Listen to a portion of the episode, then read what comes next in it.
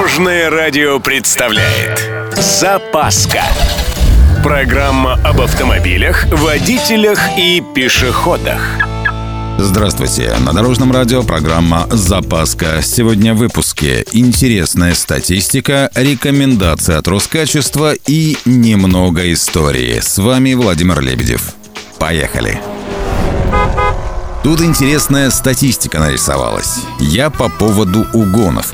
Оказывается, за последние 20 лет машины в России воруют все меньше, а раскрываемость взлетела чуть ли не до небес. Ну, смотрите, за прошлый год угнано чуть менее 22,5 тысяч автомобилей. При этом владельцам вернули почти 15 тысяч машин.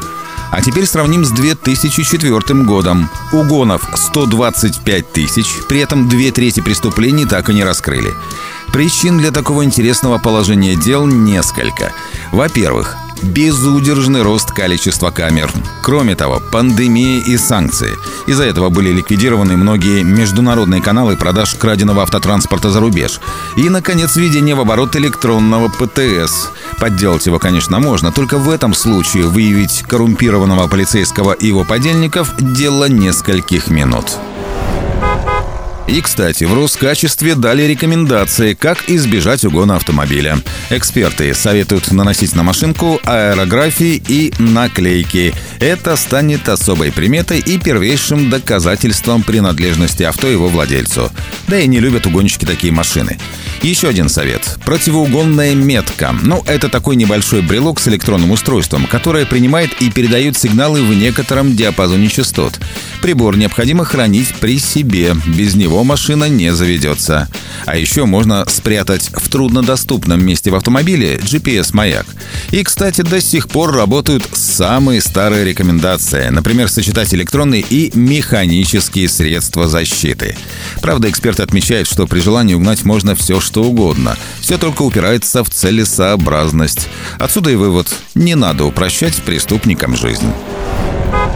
Между прочим, первый в мире угон автомобиля был зарегистрирован парижской полицией 8 июня 1896 года.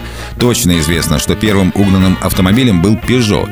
Что касается других деталей этой авантюрной истории, то они довольно противоречивые. По одной версии, состоятельный владелец Peugeot, некий Жульен Берон, был обокраден собственным механиком, но машину быстро нашли. Иначе и быть не могло, поскольку весь парижский автопарк в то время насчитывал насчитывал от силы 10 машин. По другой, машина Жульена была украдена неизвестными, и, несмотря на обширные связи барона, найти ее не удалось. Ну, тут понятно, ни камер, ни электронных документов, а сыщиков класса Шерлок Холмс по пальцам пересчитать можно. На этом у меня все. С вами был Владимир Лебедев и программа «Запаска» на Дорожном радио. Любой из выпусков вы можете послушать на нашем сайте или подписавшись на официальный подкаст. Дорожное радио. Вместе в пути.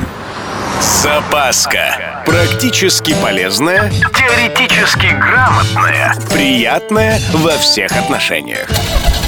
Программа об автомобилях, водителях и пешеходах. По будням в 11.30, 22.00 и 2.30. Только на Дорожном радио. Дорожное радио.